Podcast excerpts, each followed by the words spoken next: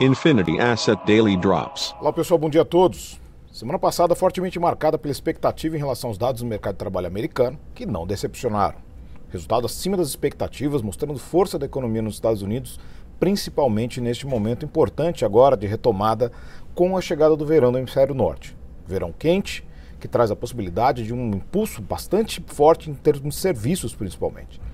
E ainda que essa criação de postos de trabalho seja elevada e tenha subido inclusive o desemprego, é uma estatística natural.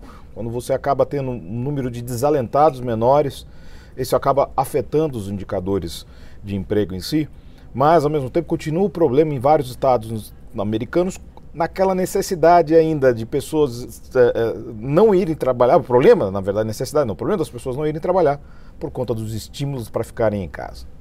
Isso a se resolver ainda mais, o sinal emitido nos Estados Unidos foi considerado positivo, as bolsas fecharam positivas, dólar ganhou força por motivos óbvios e acabou subindo aqui também no Brasil. E para essa semana, uma semana truncada, semana difícil, complicada, mas com miolo, com bastante coisa importante.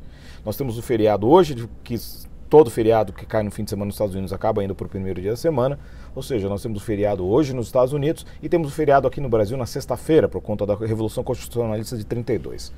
Mas ainda assim nós temos hoje os futuros Nova York negativos, com as bolsas europeias positivas nessa abertura.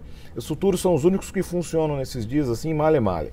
Nós temos também, neste momento, o dólar praticamente ali próximo da estabilidade, mas perdendo para a maioria das divisas. Os treasuries não funcionam hoje por conta disso. Hoje, mais importante, só temos um PMI de composto de serviço nos Estados Unidos, o mesmo PMI que veio abaixo das expectativas na China, o pior número em 14 meses, e acabou levando um fechamento errático das bolsas chinesas.